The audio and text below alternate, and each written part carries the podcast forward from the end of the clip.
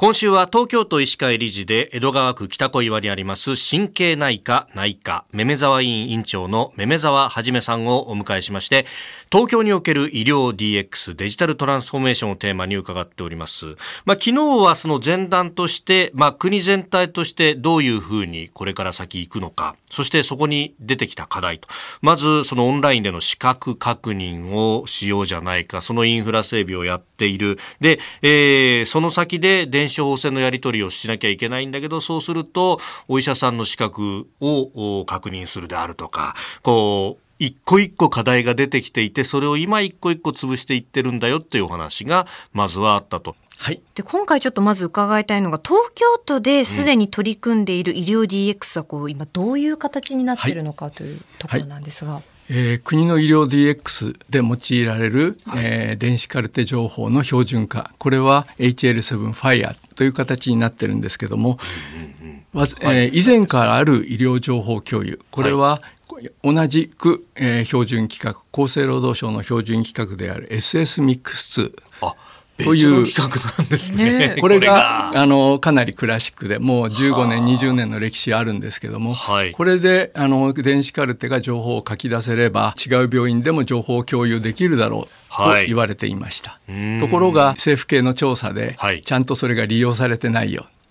で利用されてないのはなぜかっていうと、はい、メーカーが違うと電子カルテのメーカーが違うと SS ミックスで書き出しても流れないという。それじゃダメじゃないと。で相手の病院の、えーはい、出せる企画のビューアーを院内に持ち込むとか、うんうん、そういうような形。例えばタブレットで見るとか専用のパソコンで見るとかしないと電子カルテの中では見れない。だからそれをなんとか通そうと。はい、ということで僕が東京都医師会に入った10年前からその、えー、プロジェクトを始めて今始めているのが東京総合医療ネットワーク。ですから東京総合医療ネットワークの企画っていうのはレガシー、うん、レガシーのものその SS ミックス2を IHE という、そういう標準規格に修正してこれのコンバートはそんなに難しいことではないので、それでいけば、えー、各、えー、電子カルテベンダーさんの方言を取ることができてお互い同士の病院が相手の病院の情報を見ることができる。それを今広げて、えー、いるわけです。先生がやってるのは、まあ、ある意味間に立って翻訳するっていうの。はいインタープリターですね。は、はい、これ翻訳するということになると、うん、そのやり取りをするデータっていうのは、はい、あのある程度絞り込んだものになっていくんですか？それとも全部いくようになるんですか？あの全部いくようにはしたいんですが、えー、お互い同士流れせるようになったのはデータの中身としては限られています。